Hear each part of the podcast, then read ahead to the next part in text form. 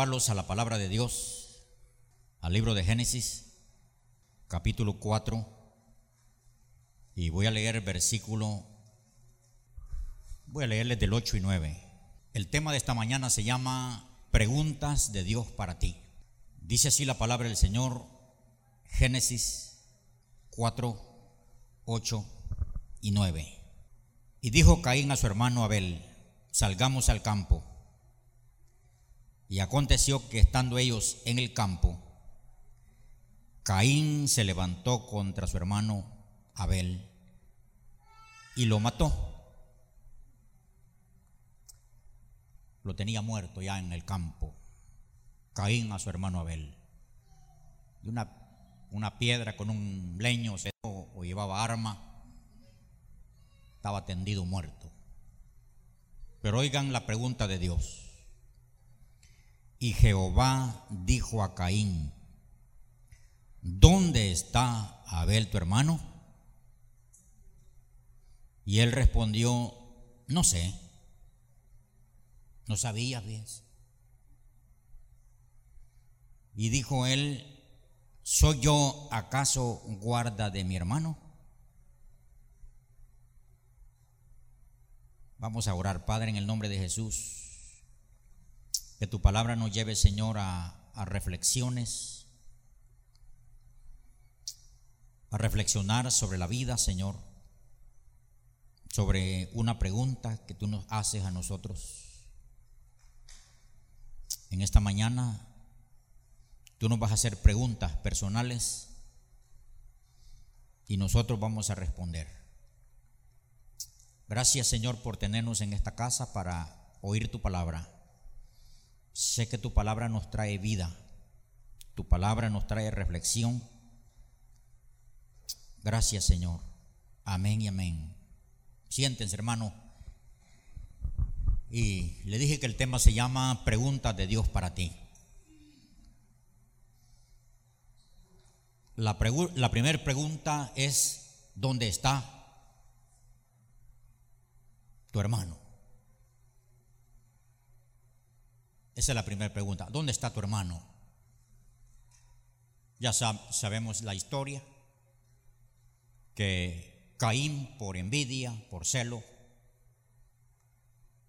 llevó a su hermano al campo y allá se levantó contra él. Él nunca pensó que su hermano lo podía matar, pero se levantó contra él y lo mató. Está muerto su hermano por la mano de su hermano. Y él creyendo que todo quedaba arreglado porque lo llevó al campo, no lo mató delante de la gente. No había más personas ahí. Pero estaban las cámaras divinas, la cámara del cielo, el ojo del Señor sobre la tierra.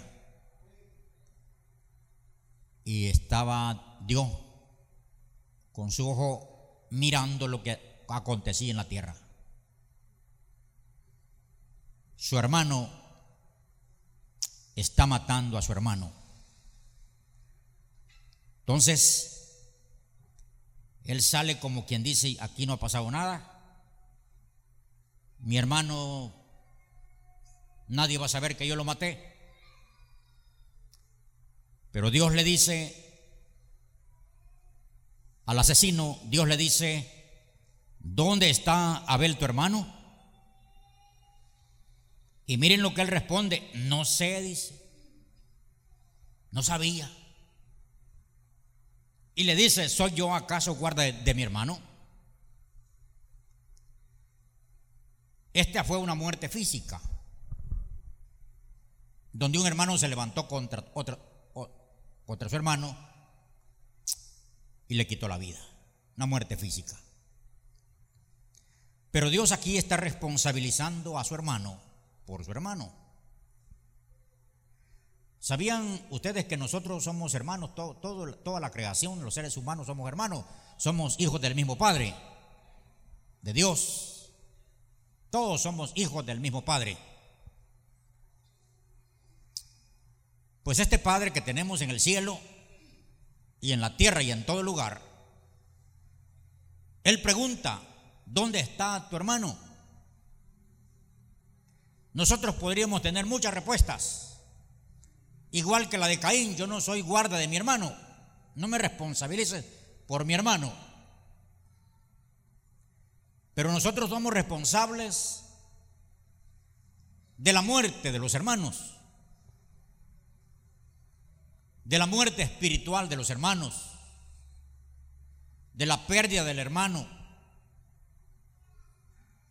Por eso dijo Dios, yo no quiero la muerte del que muere.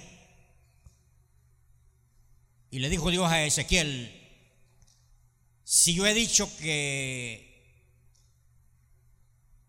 este morirá y tú no le amonestares, yo voy a demandar la sangre sobre ti.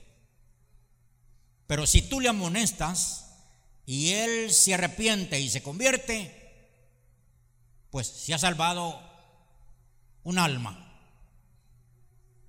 y tú eres libre. Pero si no le amonestas, eres culpable. Entonces nosotros tenemos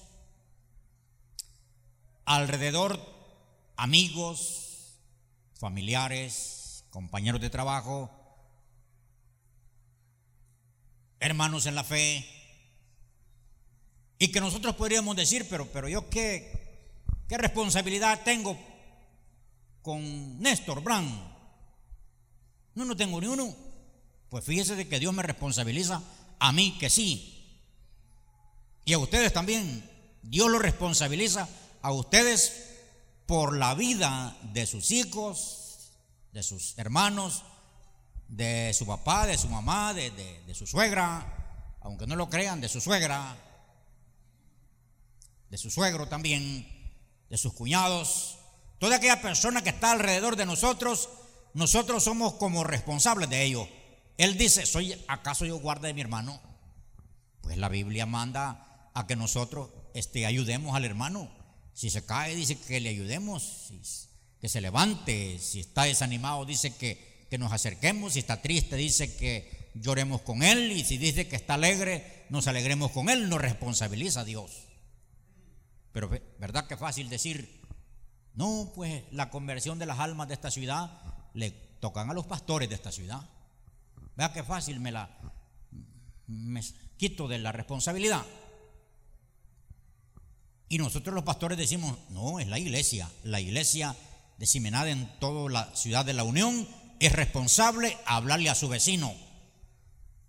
Si su vecino muere sin Dios y sin esperanza, Dios un día le va a decir, ¿dónde está tu hermano? No va a decir usted, yo no tuve valor de hablarle de Cristo, no, no, no, es que era muy serio, no, no permitía plática. Usted tendrá mil razones, mil, mil excusas, pero Dios le dice, ¿dónde está tu hermano?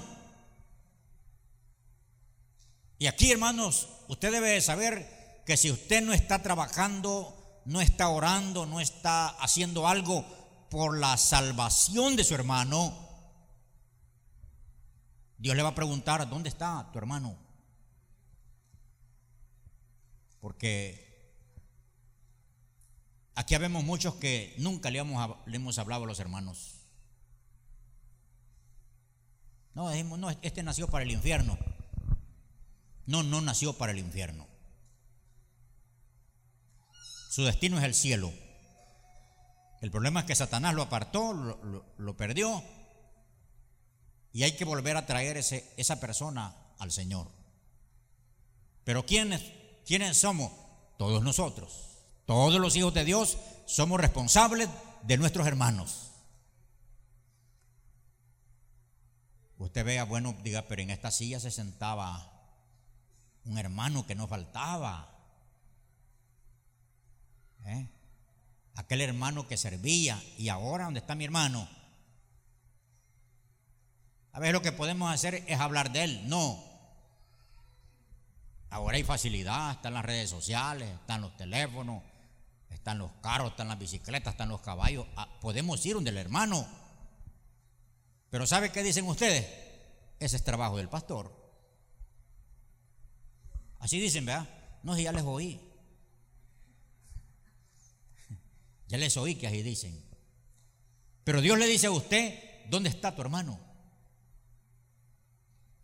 Entonces somos responsables de nuestros hermanos, de nuestro prójimo, de la persona que está cerca de nosotros. La otra pregunta de Dios para nosotros está en Éxodo 4.2. Éxodo capítulo 4, versículo 2.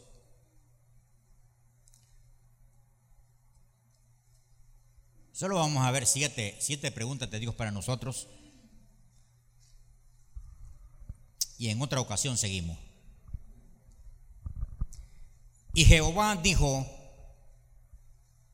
¿qué es eso que tienes en tu mano? Y él respondió, una vara. Él le dijo, échala en la tierra. Y él la echó en la tierra y se hizo una culebra. Moisés tenía, andaba una vara.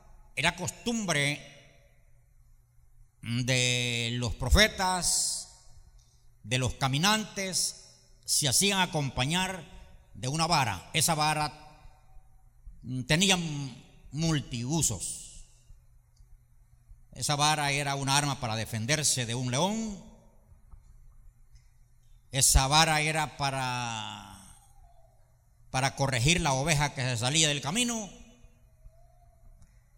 Esa vara tenía así en la punta, servía de la, oreja, la oveja muy, muy necia, pues se le ponía eso en el cuello y se traía al redil. Esa vara también servía para decir así, una, dos, tres, cuatro, cinco, contar. Esa vara servía también para apoyarse y caminar aquellas caminatas lejos. Pues este Moisés andaba una vara. Y, y Dios tenía que hacer algo sobrenatural en Egipto y le dice a Moisés, ¿qué tienes en tu mano? Él dice una vara.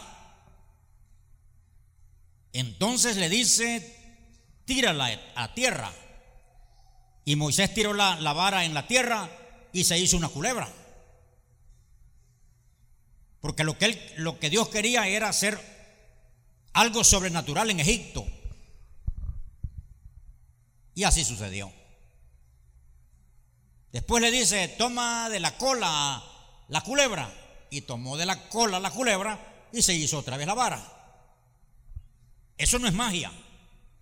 Ese es el poder de Dios, obrando en cosas insignificantes.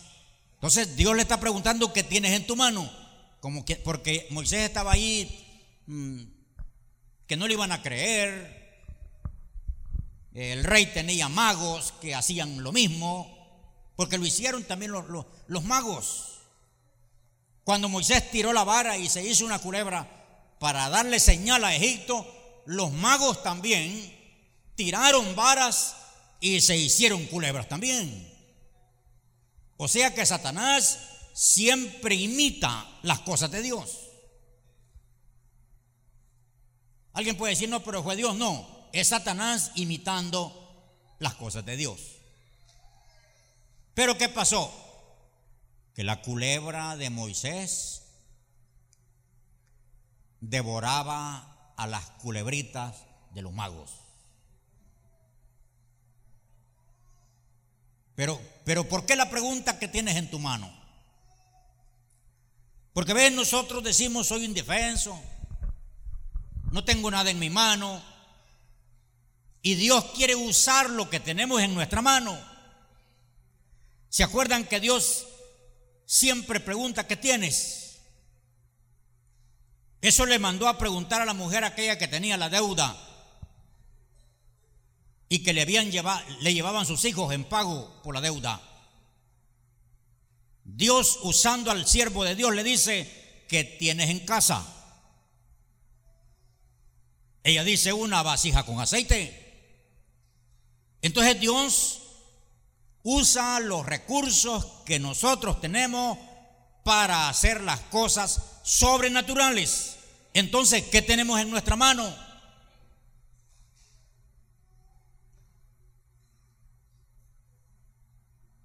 Que dice cicatrices. Cicatrices. Lo que Dios quiere es que tú sepas que tienes algo en tu mano. Tú tienes habilidades, tú tienes recursos, tú tienes fuerza. Y qué precioso es Dios, vea cómo nos dejó las manos. Y qué precioso, no nos dejó una, nos dejó dos. Y miren qué precioso, en la punta de las manos nos dejó una regazón de dedos, mire. ¿Qué tal si hubiéramos sido solo así? Mire. ¿Eh? Aquí el cerebro le, ordena, mueve, agarra. Dios. Entonces Dios le pregunta a usted, ¿qué tienes en tu mano? Usted va a decir, nada, Señor. No tengo nada. Pero Dios sabe, porque puede ser que Dios no nos pregunte qué tienes en tu mano, sino nos va a preguntar qué tienes en tu casa.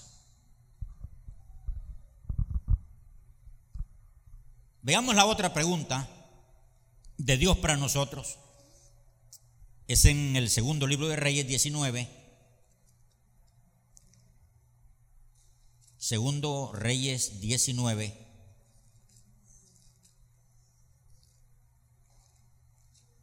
Versículo 9 y versículo 13.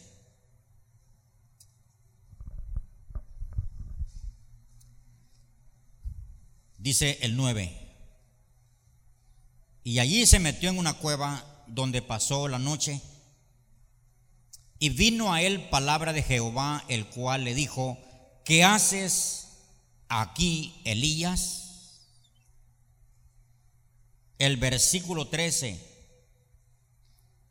Y cuando lo oyó Elías, cubrió su rostro con su manto y salió. Y se puso a la puerta de la cueva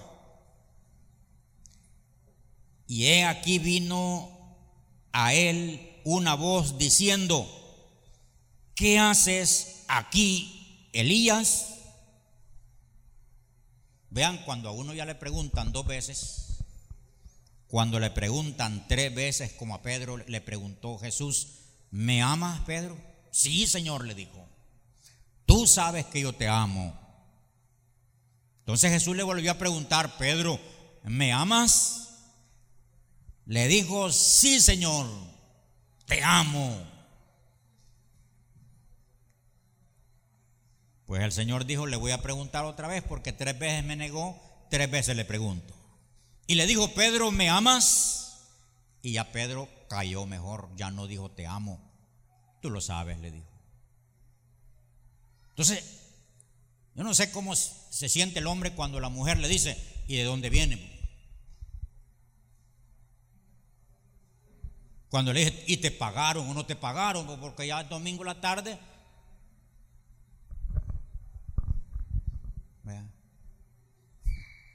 Ya domingo en la tarde y no ha dado nada para lo de la semana.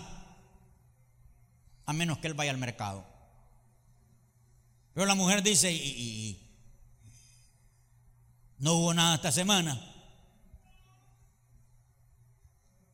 cuando, cuando nos hacen una pregunta, esa pregunta nos lleva a reflexiones y nos lleva a respuestas. Entonces, aquí Elías está en una cueva. Dios lo ha usado grandemente a Elías. Ha hecho descender fuego del cielo. Dios se ha manifestado sobrenatural en la vida de Elías. Pero Jezabel le mandó a decir, mañana a esta hora te tengo muerto. Entonces Elías huyó, huyó de allí y se fue a meter a una cueva. Ahí está Elías. Con temor, mucho miedo, en una cueva. Pero Dios va y le dice, ¿qué haces aquí? Porque nosotros podemos estar en cuevas, en cuevados. Hay un animalito De, los desiertos que tienen cuevas y ellos salen a comer, pero uno, uno de ellos está así, todos, la mamá de todos ellos, están comiendo y ellos están así. Cuando ven que viene un águila, una lechuza, él le da orden y todos corren a la cueva otra vez.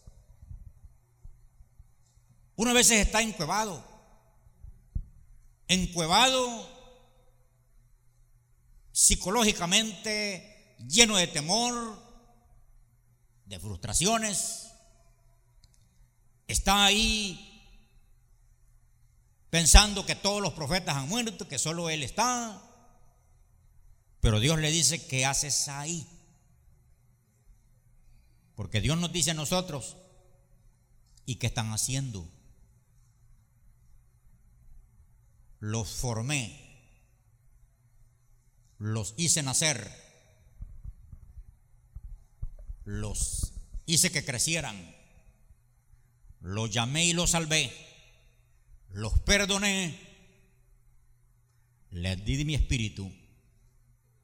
Y Él nos dice, ¿qué hacen? No, pues aquí todo cargado de, de temor, Señor, sin poder hacer nada, Padre mi familia, Señor. No hay trabajo, Señor. Calor, Señor. No llueve, Señor. El Señor dice, ¿qué haces aquí? Porque el Señor quiere vernos haciendo lo que nos dijo que hiciéramos. Dígale a su amigo ahí, hermano, que tiene, hay que hacer lo que Dios nos dijo que hiciéramos. Porque a veces de verdad que, que el Señor hizo todo lo que tenía que hacer por nosotros y nosotros como que nada, man. Entonces tenemos que salir de la cueva. Tenemos que salir de la cueva. Esto puede ser la casa, que estamos encuevados y no queremos hacer nada para la obra de Dios. Solo para lo de nosotros. Entonces Dios nos dice, ¿qué haces ahí? Váyase con esa pregunta. ¿Qué estoy haciendo en la obra del Señor? Pregúntese, ¿qué estoy haciendo yo en pro del reino de Dios en la tierra? Diga, usted tiene que responderle al Señor. Porque a veces pasó el día, ya vamos a descansar. Y ese día no hicimos nada. Para Dios, para nosotros sí. Para el patrón, ocho horas. De ahí salimos para nosotros el paseo. Pero para la obra de Dios, ¿qué hicimos? Y así pasa toda la semana. Llega el domingo y seguimos lo mismo. Pasa ese mes, un año, y el Señor nos dice, ¿qué estás haciendo? ¿Qué estás haciendo para mí? Nosotros deberíamos, hermanos, estar ocupados en algo. Gracias, hermana, por su amén. Todos los hijos de Dios perdonados, salvados, deberíamos de estar haciendo algo en pro de la obra del reino de Dios aquí en la tierra. Algo tenemos que estar haciendo. Algo siquiera intercesión, hermano. Si usted no puede hacer otra cosa, miren hermanas, hermanas que ya tienen más de 80. El ministerio de ustedes, hermanas, yo no las puedo mandar a evangelizar, a orar por los enfermos, no las puedo mandar a, a hacer un trabajo, pero hermanitas que pasan de 70 y 80 y 90 y están llegando a 100, el ministerio de ustedes es orar, interceder por esta iglesia interceder por esta ciudad, interceder por este país. ¿Lo pueden hacer? Y, los de 70 para abajo, para, sí, para abajo, para arriba, Manos a la obra. La gente joven tiene que estar accionando, accionando porque si no dan lo que tienen que dar en el tiempo de su juventud, ya no dieron. Porque uno tiene tiempo bueno, tiene tiempo bueno que no, no, no le hace falta dormir, no le hace falta ni comer a veces. No hay distancia, no hay calor, no hay frío, nada, nada estorba. Ese tiempito Dios lo quiere, que hagamos algo en pro de su obra. Porque ya cuando duelen los, los tobillos, las rodillas, ya cuando uno se cae al caminar ligero, no, ahí es otro, es otro, otro ministerio, el de intercesión. Pero tenemos que estar haciendo algo. Porque la pregunta es, ¿qué haces aquí?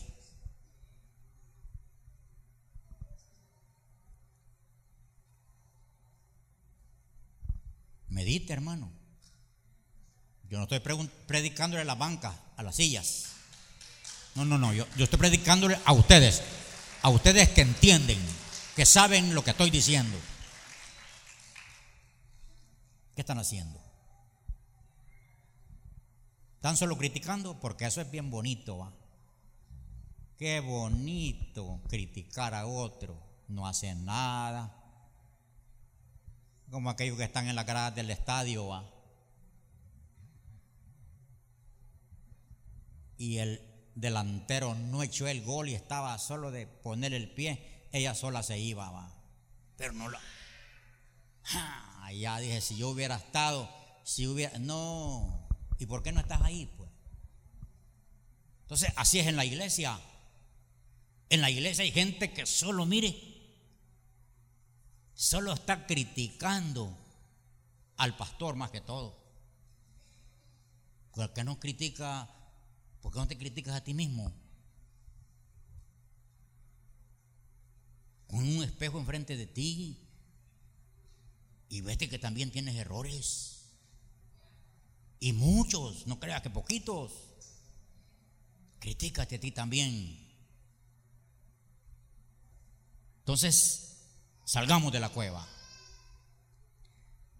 El otro, la otra pregunta está en Malaquías 1:6.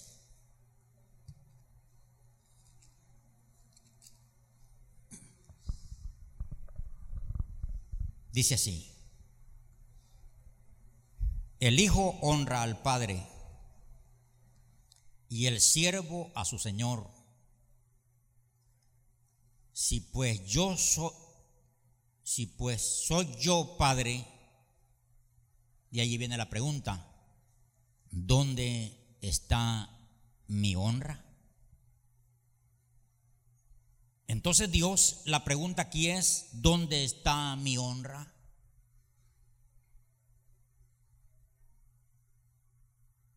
Honra. Dios espera de su pueblo, de sus hijos, honra. No deshonra. Y lo que más estamos haciendo es deshonra, no honra. Estamos deshonrando al Padre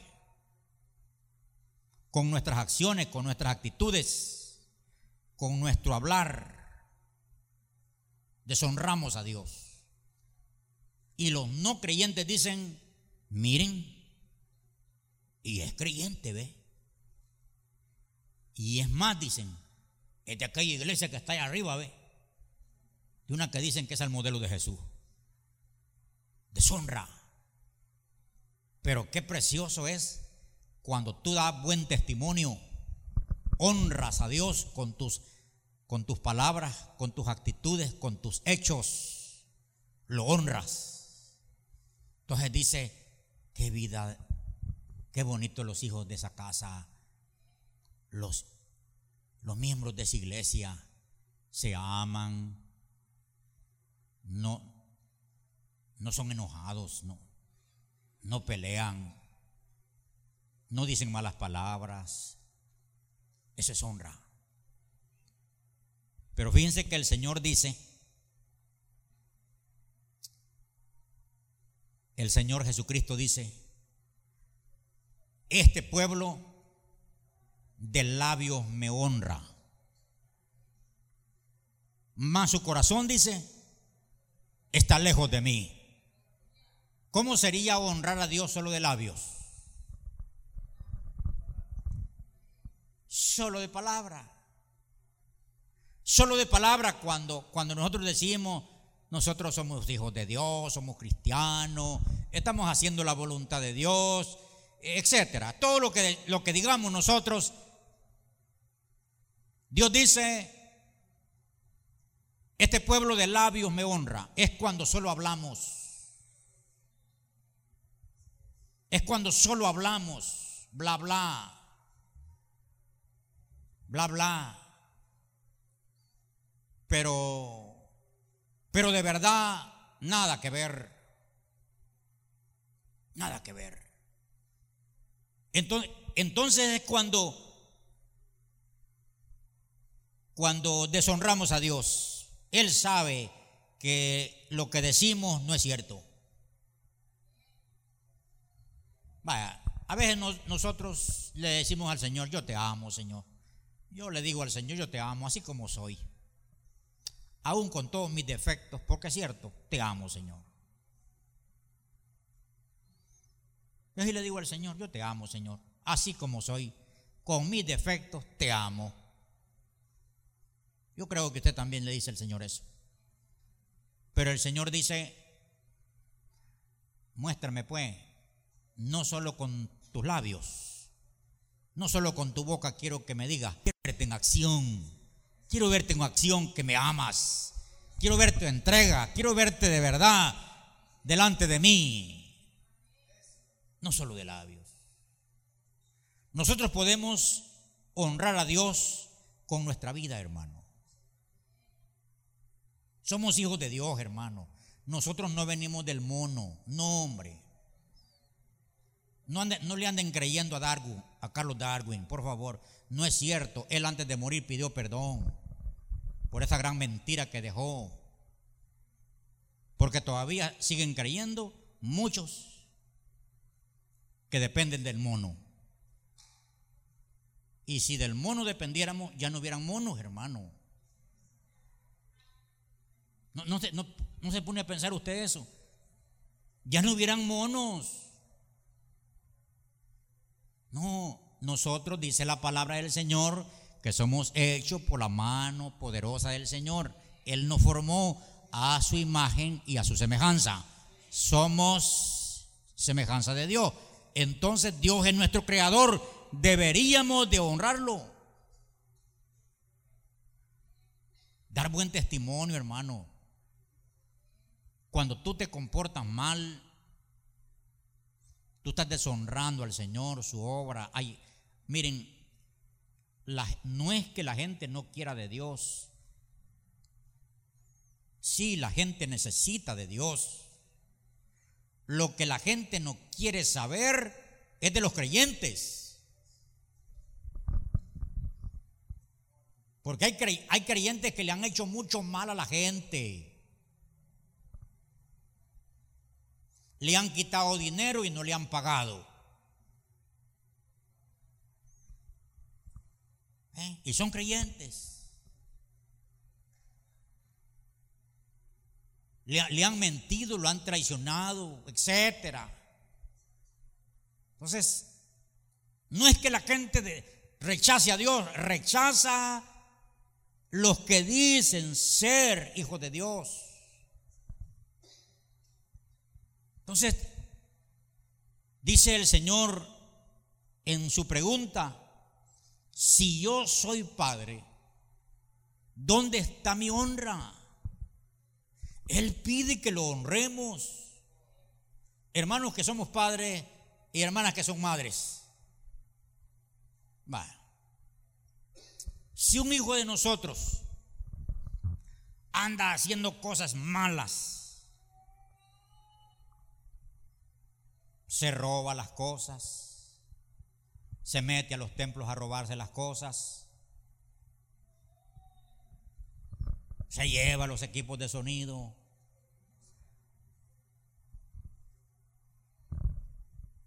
el power y todo. Y, y si es hijo de nosotros, qué deshonra. Y, y, la gente no dice, miren, miren ese bandido, no dicen, miren el hijo de el hermanito que se golpea el pecho. Entonces, así queda deshonrado los papás. Es como cuando la hija va, la hermana está en la iglesia y, todos los días está en la iglesia, pero la, hija de la, hermana anda dando mal testimonio en la ciudad. Entonces dicen, miren la, la hija de la hermana, ¿ve? ¿Quién es, ¿Quién es la deshonrada? La mamá y el papá. Así todos que somos hijos de Dios, cuando cometemos esas cosas, deshonramos al Padre. Por eso Él dice, si yo soy Padre, ¿dónde está mi honra? Dios nos pregunta, ¿dónde está mi honra? Y yo les preguntaría, ¿estamos honrando a Dios?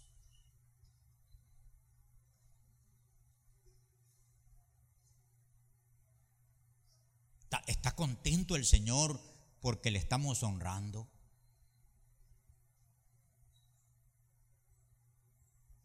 o está, está esperando que llegues para corregirte. Porque hermanos, téngalo por, por segurito, que si usted es hijo de Dios, hija de Dios, Dios me lo va a tener que corregir. Que le guste a usted es otra cosa, pero que me lo corrige, me lo corrige. Porque Él dice que a quien ama, disciplina. Así que cuando Dios comience con usted, dígale, Gracias Señor que ya comenzaste.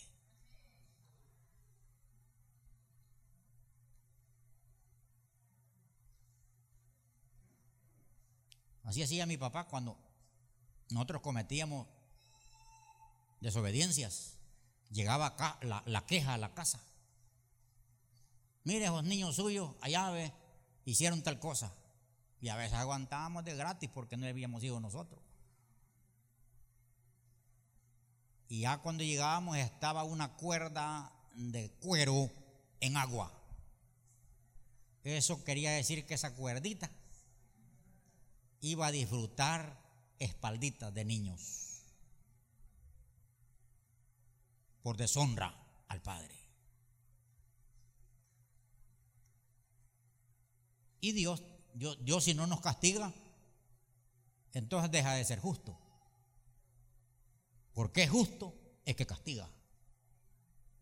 Porque si no castiga, entonces no es justo. No hace justicia. Entonces él pide honra.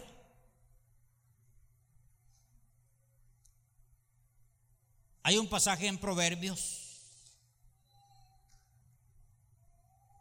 No lo escribí, pero, pero él dice, que honremos a Jehová con nuestros bienes, dice. A algunos no les gusta que se hable de así, de, esto, pero, pero si no le gusta, pues coja suya. Pero, pero dice que honremos a Jehová con nuestros bienes. Ahí usted sabe qué bienes pueden ser. Pero dice así, dice el proverbio. Si no me equivoco es 9, 3, 9, pero se lo debo si si no estoy bien ubicado. Sí, dice, honra a Jehová con tus bienes y con las primicias de todos tus frutos. Entonces dice que honremos a Dios con nuestros bienes y con las primicias de nuestros frutos. Por eso el pueblo de Israel traía primicias de todos sus frutos si tenía, si nacía un ternero de esa manada, ese animal venía para Jehová.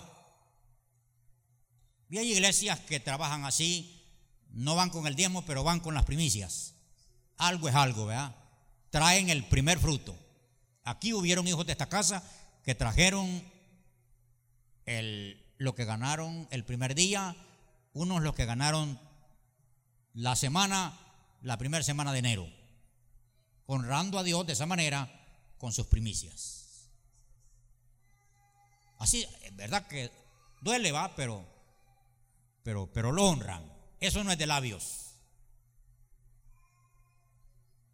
Yo he oído aquí, aquí he oído decir a personas, diezmemos. Pues sí, pero no sé para dónde es que lo mandan porque nosotros es que anotamos los diezmos. Esa hermana es bien, es bien desmadora, pero no sé para dónde es que manda los diezmos porque, porque en el libro que nosotros tenemos ni uno aparece.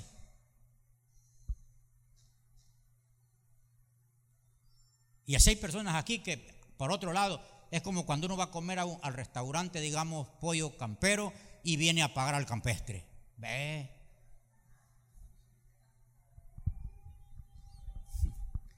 Miren cómo son los hermanitos. Honremos a Dios con nuestros bienes. En el mismo versículo 6 de, de Malaquías está otra pregunta. En el mismo versículo 6 dice, si yo soy Señor, ¿dónde está mi temor? Dice Jehová de los ejércitos. Entonces, aquí Dios dice, ¿dónde está mi temor? Si yo soy Dios, si yo soy el Señor de ustedes, ¿a dónde está mi temor? Porque hermanos, en estos tiempos que estamos viviendo, como que el temor hacia el Señor ya no se ve. Ya no hay temor. Ya no hay temor. No hay temor a pecar, no hay temor a deshonrar, no hay temor a nada. Se peca y se vuelve a pecar y, se vuelve a pecar y, se sigue pecando y no hay temor. Ya no hay temor. Se acabó el temor. A Dios. Por eso Dios dice, ¿dónde está el temor a mí. Si yo soy el Dios de ustedes. Me faltan dos todavía. Las otras están en el Nuevo Testamento, en San Mateo, capítulo 9, versículo 28. Dice así, esto lo dice el Señor Jesús. Y llegado a casa, a la casa, vinieron a él los ciegos y Jesús les dijo, ahí está la pregunta, ¿crees que puedo hacer esto? Una pregunta. El Señor les dice a los ciegos, ¿crees que puedo hacer esto? ¿Qué les decía? ¿Crees que les puedo sanar? ¿Cómo dijeron ellos? Sí creemos. Sea, a veces nosotros no creemos. Y aquí ustedes me han dicho, algunos de ustedes, que no creen. ¿Por qué digo esto? Porque, porque sus palabras, sus acciones dicen que no creen. Por eso el Señor les dice, ¿crees que puedo? Decía un hermano, un cantante internacional, que él dice que quería un, un teléfono, un iPhone que acababa de salir, estaba nuevo, estaba fresco al mercado, y él quería uno de esos. Y no lo podía comprar. Y dije que llegó a un restaurante de Estados Unidos y ya casi estaba cerrando, él solo estaba, quedó comiendo ahí en el restaurante. Y una familia se levantó y dejó el iPhone nuevo ahí en la mesa. Y él dice que si aquí proveyó Dios, ya. Me lo va a robar. ¿Y qué dicen? Dijo hermano. ¿Creen que me lo llevé? Me lo llevé, dice. Me lo eché a la bolsa. Se lo robó. Pero dice que cuando iba en el camino le pegó un gran retorcijón, pero que lo mataba del dolor y, y dice que una voz que le decía, ladrón, no te lo hubieras robado, por eso es que está castigado, porque te lo robaste. Y dice el hermano que cantó ya en esa semana, cantó y, y alguien le llamó, dice, y que quería que cenaran. Y él dice que invitó a otro amigo ahí que fueran a, la cena. Porque hoy hasta los, jóvenes se, se, cuidan también, ya de los jóvenes también. Entonces dijo, voy a llevar a otro amigo allí para así, si tiene alguna idea conmigo, pues ya le estorbe este otro. ¿va? Y dice que, que cenaron y dice que el, el amigo que lo invitó a la cena sacó una cajita y era un iPhone nuevo. El que acababa de salir le dijo, tengo deseo de, de hacerte este regalo. Y sacó un sobre. Y también te traigo esto le traía el iPhone nuevo y le traía una ofrenda de 400 dólares. Y dice que ese impío le dijo, habló en nombre de Dios y le dijo, ¿crees que Dios podía hacer esto contigo? No había necesidad de que te robaras aquel. Es que Dios habla hasta en los, en los burros, hermano. ¿Qué sabía el otro que él se había robado un iPhone? Pero como Dios habla, lo confrontó y le dijo, no era necesario que andes robando, porque yo soy capaz de darte lo que quieres. Y Dios lo avergonzó con un iPhone nuevo, no robado. Hermano, no, no tenemos necesidad de robar. Dígale al hermano, no tenemos necesidad de robar porque Dios es más que suficiente, dígale, porque Dios es más que suficiente para proveer lo que deseamos. ¿Cuánto lo creen? Aplauda al Señor si gusta.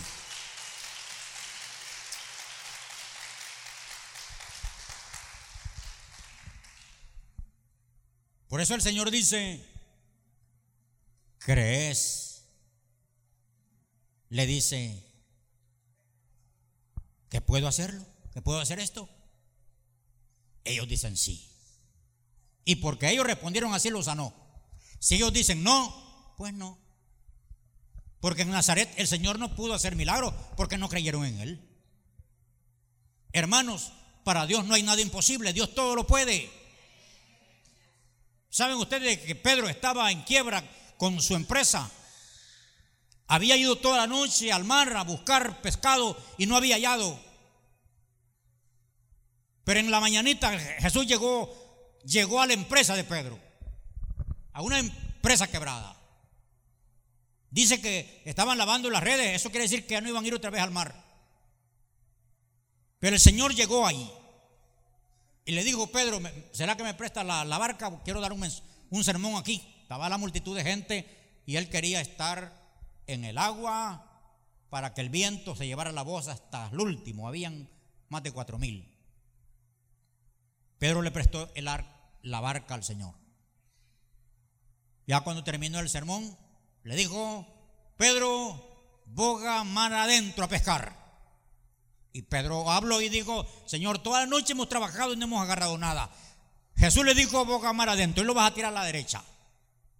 Y Pedro obedeció y dice que la red se llenó y la barca se hundía. El Señor llegó a restaurar lo que estaba quebrado porque el Señor, hermano, puede. ¿Se acuerdan que una vez no tenía dinero y, mandó a, Pedro a que fuera a tirar un anzuelo y que iba a sacar un pez y que lo iba a apretar y, y ahí iba a tener moneda? ¿Se acuerdan? Es que ustedes no andaban allí. Y allí tenía monedas el pez.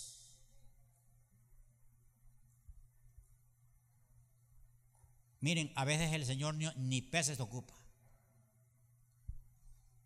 Yo hace años salí por la orilla del mar. Habíamos llegado, veníamos desde Ciudad Barrio y veníamos a estar dos días ahí.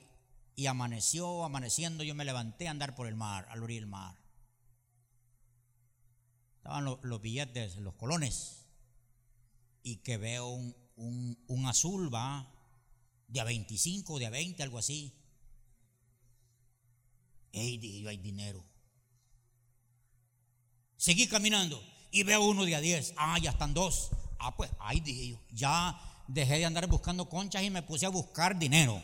Y, y, iba caminando y caminando y caminando y venía otro, lo agarraba, ya andaba tres ahí y sigo caminando, sigo caminando y allá venía otro. Oigan, ustedes dirán, qué paja la que está dando. Miren, hermanito, estoy hablando delante del Señor. Yo recogiendo dinero en la orilla.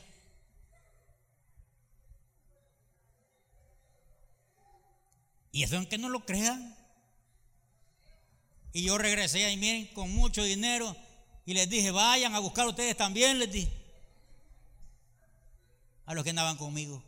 Y que salen muchos, ni uno hallaron. ¿Para quién era? Para mi hermano. ¿Crees esto? ¿Cuántos creen que pueden, puede haber un milagro financiero en esta semana? Vamos a ver cuántos creen. ¿De verdad creen? ¿Creen en Dios que lo puede hacer? Él lo puede hacer si ustedes lo creen. Yo una vez di una palabra profética en la iglesia y se acuerdan que tiendas que no vendían nada, fila hacía la gente comprando. A un hombre que le debían tres mil dólares, en la tarde llegaron a pagárselos. Yo dije yo, tal vez viene con el diezmo, nada, y llegó solo yo a contarme.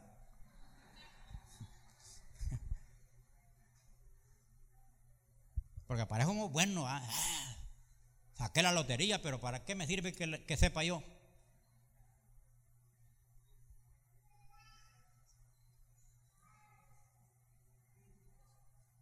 Y vi que a propósito, un yerno mío mandó 500 dólares para el equipo de sonido. La otra semana a él están entregando 5 mil dólares.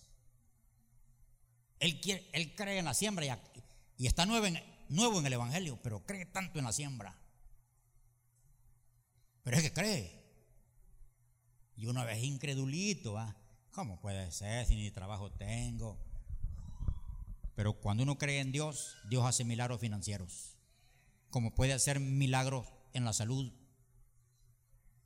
Él puede sacar de la ruina a tu familia, lo que sea, Él puede, porque Él puede cuando tú crees. Finalicemos con la última pregunta de este domingo. La otra pregunta está en San Mateo 26.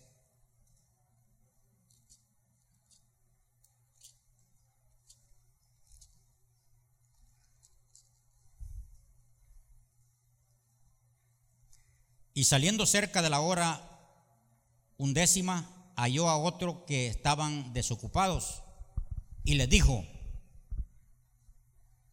¿por qué estáis aquí todo el día desocupados? Entonces la pregunta aquí es, ¿por qué están desocupados? Les quiero decir, ¿por qué no están haciendo algo?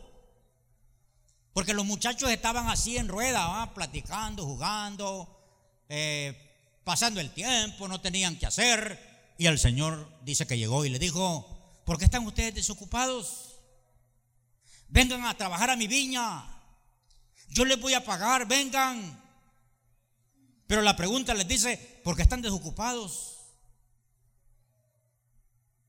Y a ustedes les dice el Señor, ¿y por qué están desocupados habiendo tanto trabajo? Porque dice su palabra que la mies es mucha y los obreros pocos que roguemos al Señor de la mies que envíe obreros a la mies. Pero en ese tiempo solo habían doce. Doce obreros. Los doce apóstoles. Pero ahora hay miles y miles de discípulos. Y la pregunta es, una pregunta que nos hacen a nosotros, afuera del, del Salvador. Me la han hecho a mí, se la han hecho a varios pastores. Si El Salvador tiene el 39.5 de cristianos evangélicos, ¿por qué es que El Salvador está así? Pues?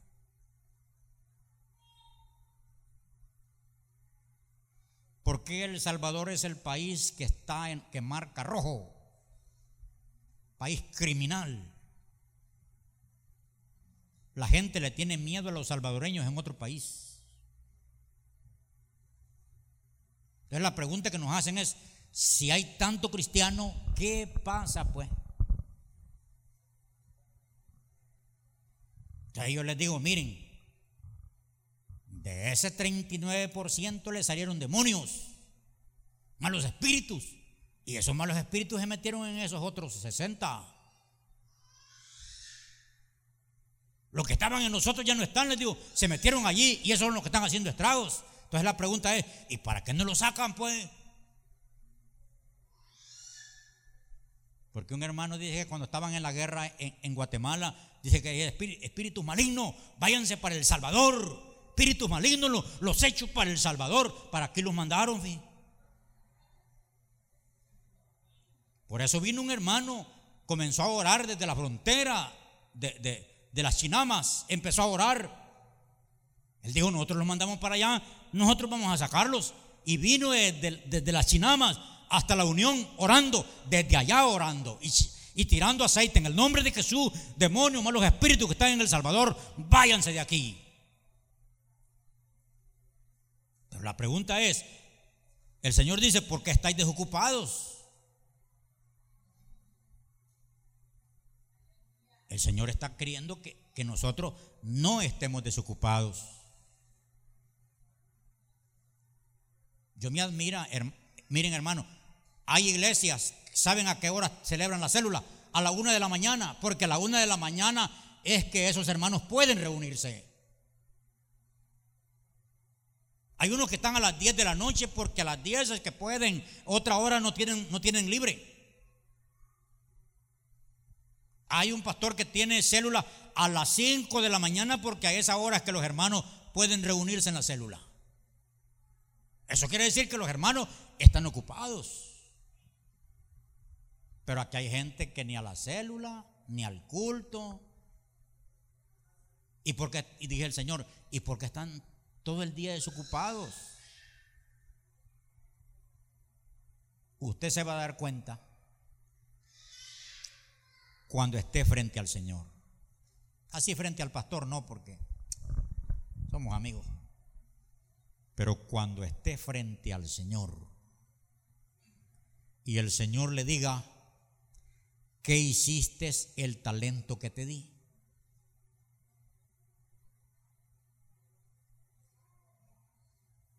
Señor, yo te conocí que eras hombre duro. Entonces el Señor le va a decir, hubieras dado mi talento a los banqueros, ahí lo hubieras puesto y que eran los intereses, yo hubiera venido por ellos. Porque hay muchos talentos escondidos. Aquí hay mujeres que Dios las ha levantado con ministerios, pero se acomodaron. Aquí hay jóvenes que Dios quiere usar, pero se han acomodado. Esperando que unos pocos hagan lo que nos toca hacer a todos. Espero que estas siete preguntas vayan en usted, le resuenen toda su vida. Espero que se acuerden de ellas. ¿Quiénes se acuerdan de las siete preguntas? ¿Dónde está tu hermano? ¿Qué tienes en tu mano? Sigamos.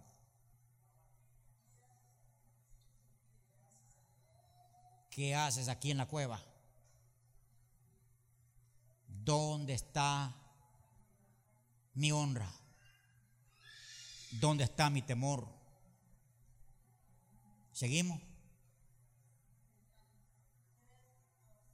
¿Crees que puedo hacer este milagro? ¿Por qué están desocupados? Vamos a estar de pie. Y vamos a responderle al Señor por cada pregunta.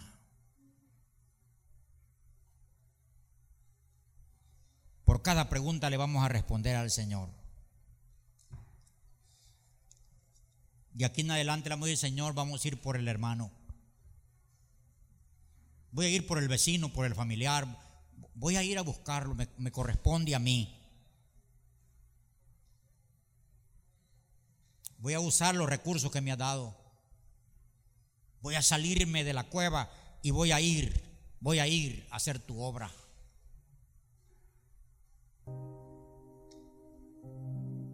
Voy a, voy a, voy a honrarte.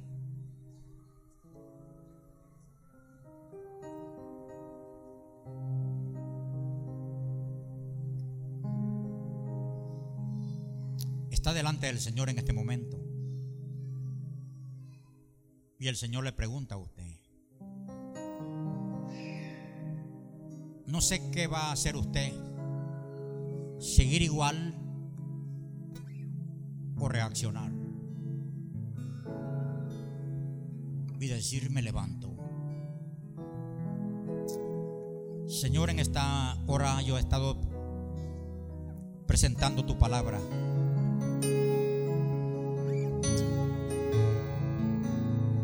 Estas interrogantes, Señor, a tu pueblo, a tu iglesia,